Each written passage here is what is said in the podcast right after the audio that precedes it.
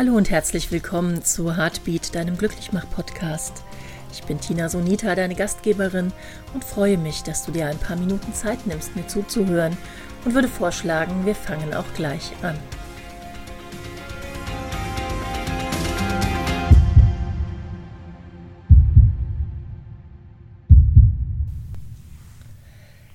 Gerade nach dem letzten Podcast haben mich wieder einige E-Mails erreicht und ähm, es gab einige gute Gespräche per E-Mail und auch ein paar Telefonate bezüglich der Kraft, das Positive im Leben zu sehen. Und ich höre sehr oft, ja, Tina, du bist halt ein Glückskind. Ja, das bin ich, weil ich mich dafür entschieden habe. Oder ich höre, ja, dir scheint alles leicht zu fallen. Nein, das tut es nicht. Gerade Vorgestern saß ich vor dem Jahresplan 2020 und ich hatte wirklich Tränen in den Augen, weil ich dachte, verdammte Kacke. Was hatten wir alles Tolles geplant in den Monaten Februar, März, April, Mai, Juni, was alles nicht stattgefunden hat und das hat mich sehr traurig gemacht und auch wenn ich überzeugt bin davon, dass die Maßnahmen, die wir getroffen haben, die richtigen sind und wir dort keine Fehler gemacht haben, so hat es mich traurig gemacht, all das nicht erlebt zu haben, was geplant war. Aber zwei meiner innere Helfer sind Dr. Strange und Wonder Woman und so habe ich mich etwas Magie und etwas goldenem Lidschatten bedient. Und nachdem dann die Tränchen geflossen waren, flossen auch wieder neue Ideen, so dass das zweite Halbjahr 2020 ein wahres Feuerwerk an Ideen wird. Und dann habe ich mir Gedanken gemacht, was ist meine innere Antriebskraft? Was könnte ich euch weitergeben, was vielleicht helfen würde. Und wie es der Zufall so will, habe ich meinen Kopf durchforscht nach inneren Helfern und da kam Gandhi. Gandhi ist jetzt nicht unbedingt mein innerer Helfer, wenn es ums Ernährungswesen geht, aber er ist mein innerer Helfer, wenn es um Satyagraha geht. Satyagraha ist tatsächlich ein Wort, was Gandhi neu hat entstehen lassen, als er sich um die Rechte von Indern in Südafrika bemühte. Es ist ein zusammengesetztes Wort aus Satya, das bedeutet Ideal, Wahrhaftigkeit, und Agraha, die Beharrlichkeit, das Ergreifen der Wahrheit, die Kraft der Wahrheit.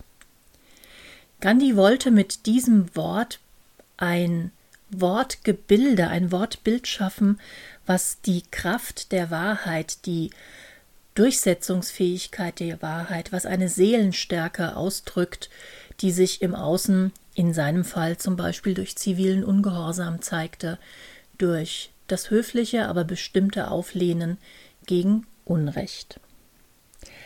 Satyagraha wird bei uns im Westen sehr oft mit Ahimsa verwechselt. Ahimsa, das ist das, was viele Yogalehrer an irgendeiner Stelle irgendwo auf ihrem Körper tätowiert haben. Es ist aus Patanjalis Lehren. Patanjali war ein Gelehrter, der eins der ersten Yoga-Bücher schrieb vor vielen, vielen tausend Jahren und daran äh, Verhaltensweisen festmachte. Verhaltensweisen im Inneren für uns selbst und Verhaltensweisen im Äußeren mit anderen Menschen. Und Ahimsa gehört zu den sogenannten Yamas, also Verhaltensweisen im Außen und bedeutet nicht verletzen. Satyagraha geht aber einen Schritt weiter. Ahimsa ist das passive Nicht-Verletzen, ich tue niemandem etwas an, mir auch nicht. Und Satyagraha geht aber in die Kraft, in das Vorangehen, in das Aufstehen, in das sich gegen Unrecht auflehnen. Satyagraha bedeutet kraftvoll das tun, was man tun sollte. Und Gandhi war da sehr klar. Für ihn hat diese Formulierung, ja, ich mache das so weit, wie es für mich möglich ist, überhaupt keine Gültigkeit gehabt, sondern für Gandhi war die, das Verpflichten, die Selbstverpflichtung, der Wahrheit Folge zu leisten, auf die Wahrheit sich zuzubewegen, die eigene Wahrheit, aber natürlich auch die allumfassende Wahrheit zu fördern, das Wichtigste überhaupt. Was hat Satyagraha jetzt mit all dem zu tun, was ich euch anfangs erzählte, mit den Tränchen, mit Dr. Strange, mit Wonder Woman und mit neuen Jahresplänen? Was ist, wenn du Satyagraha auch für dich im Inneren anwenden würdest? Satyagraha ist für mich die vorantragende, nicht treibende, die vorantragende Kraft auf meinem Lebensweg. Satyagraha bedeutet, dass ich immer wieder mich zurückbesinne, was ist meine eigene Wahrheit, was ist die Welt, in der ich leben möchte und was kann ich dafür tun. Satyagraha bedeutet, integriere deine eigene Wahrheit in dein Leben und zwar nicht klein im Kämmerchen, so ab und zu, sondern eben nicht so weit wie möglich, eben nicht ich probiere das mal, sondern Satyagraha bedeutet steh auf und begib dich in den zivilen Ungehorsam gegenüber der Dinge, die dich zurückhalten, die dich klein machen.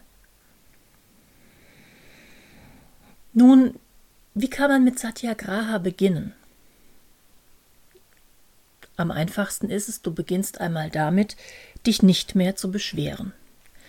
Ich erlebe es immer wieder, dass Menschen sich über alles und jedes beschweren.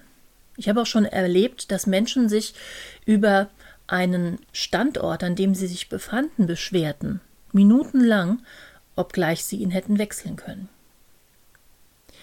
Beschweren bedeutet nichts weiter, als du beschwerst dich mit etwas. Wir haben schon einmal darüber gesprochen, die erste Wallung, der erste Stress, wenn dir etwas Widerwärtiges widerfährt, wenn dir etwas Unangenehmes widerfährt. Diese erste Hormonausschüttung ist ungefähr 90 Sekunden in deinem Blut nachweisbar. Danach entscheidest du dich selber, ob du dich weiter beschweren möchtest, aufregen möchtest, in Wallung gehen möchtest oder ob du eben die Leichtigkeit wählst. Mein Lieblingsmantra in solchen Momenten ist manchmal einfach ist so. Also, wenn es irgendwo zu warm ist und ich kann da jetzt aber nicht weg, dann ist das halt so. Wenn ich einen Platz habe, an dem es zieht, naja, dann hole ich halt den Schal aus der Jacke. Wenn etwas in deinem Leben wirklich dich so zurückhält, dich so ausbremst, dass du es kaum ertragen kannst, dann beschwer dich nicht dagegen, sondern dann tu etwas dagegen. Es gibt immer nur zwei Dinge, die du erkennen musst. Kann ich etwas dagegen tun? Wenn ja, dann was? Und dann beginn damit. Oder ist es etwas, was ich gerade im Moment nicht ändern kann, dann akzeptier es. Das zweite, was du tun kannst, um Satyagraha, diese vorantragende Kraft in deinem Leben zu fördern und zu fordern, ist, werde ein Herzensfreudefinder. Wann immer du Herzensfreude empfindest, das ist dieser Moment, wo du komplett im Flow bist, wo du Raum und Zeit vergisst, wo du einer Tätigkeit oder einem Gedanken nachgibst, der dich schweben lässt. Wann immer du diese Freude im Herzen fühlst, dann bist du im Kontakt mit einem ganz wichtigen Teil von dir, deiner Essenz und deinem wahren Wesen. Und der Trick, den ich dann immer anwende, ist, wenn ich merke, dass mir so etwas widerfährt, dass ich Herzensfreude empfinde, dann schaue ich genau hin, was tue ich denn da gerade und versuche mehr davon in meinem Leben zu integrieren. Ein weiterer Punkt ist, sei für andere da.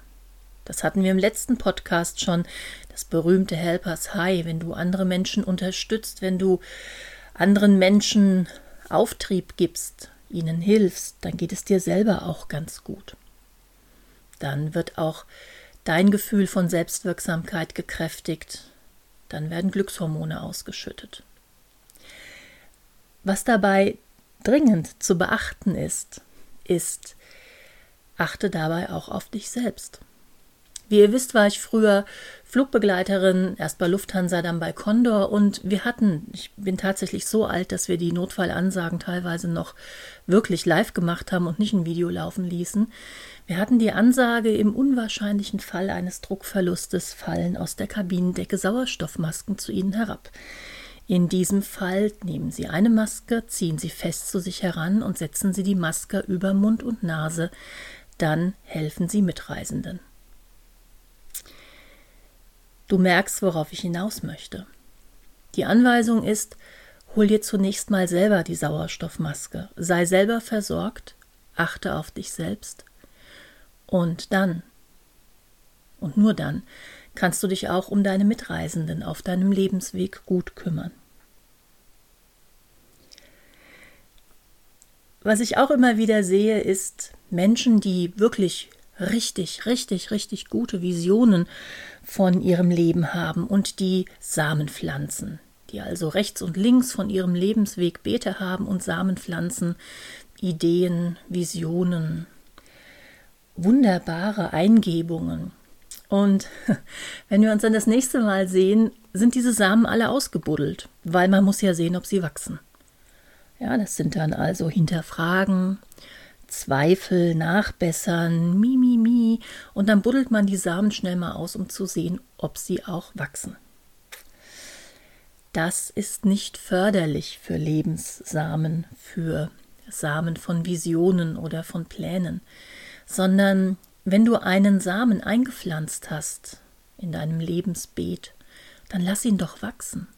Hinterfrage ihn nicht ständig und schau vor allen Dingen nicht ständig nach, ob er auch wirklich wächst, sondern gib ihm die Ruhe, gib ihm die Zuwendung und gib ihm Aufmerksamkeit, aber nicht immer nachschauen, sondern darauf vertrauen, dass diese eingesäte Vision, diese eingesäte Idee auch wirklich wachsen wird und es spricht nichts dagegen, wenn du neue Ideen hast, wenn du die dann auch daneben noch einsäst. Gib also deinen Visionen und deinen Ideen einfach Zeit zum Wachsen. Hinterfrage nicht alles, was dich einmal mit Freude erfüllt hat und zu einem Samen wurde, den du einpflanzt, sondern lass ihn in Ruhe wachsen. Gib deinen Visionen Zeit und pflege sie, ohne sie ständig auszugraben. Und dann werde ich ja auch oft gefragt, ja, das hört sich alles ganz gut an, aber wie mit allen Dingen, die das Leben maßgeblich verändern, da kommt doch bestimmt ein Zeichen, dass man damit auch beginnen soll. Ja, kannst du haben. Also, wenn du mit Satyagraha beginnen möchtest, wenn du diese vorantragende Kraft in deinem Leben integrieren möchtest, indem du ein Herzensfreudefinder wirst, indem du anderen Menschen hilfst, nachdem du selber deine Sauerstoffmaske aufgezogen hast, indem du deine Samen in aller Ruhe in deinem Lebensbeet wachsen lässt und vielleicht neue pflanzt, indem du aufhörst, dich selber schwer zu machen. Wenn du also für all diese Dinge ein Zeichen brauchst, wenn du ein Zeichen brauchst, was dir ganz klar sagt, jetzt ist der richtige Moment, um mit Satyagraha zu beginnen, dann Nimm doch zum Beispiel die nächste grüne Ampel.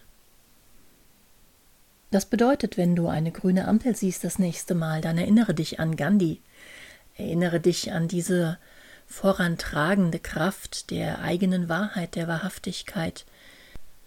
Erinnere dich an das, was du heute gehört hast, und fang mit dem an, was dich heute am ehesten berührt hat. Und ich bin mir sicher, es wird ein ganz, ganz spannender und toller Weg, den du da einschlägst. Viel Freude dabei.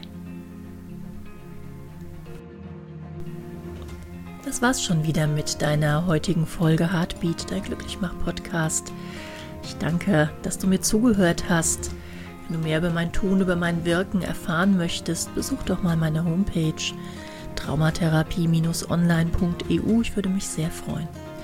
Nun wünsche ich dir eine wunderschöne Zeit, bis wir uns zum nächsten Mal hören. Achte auf dein gutes Herz und Aloha.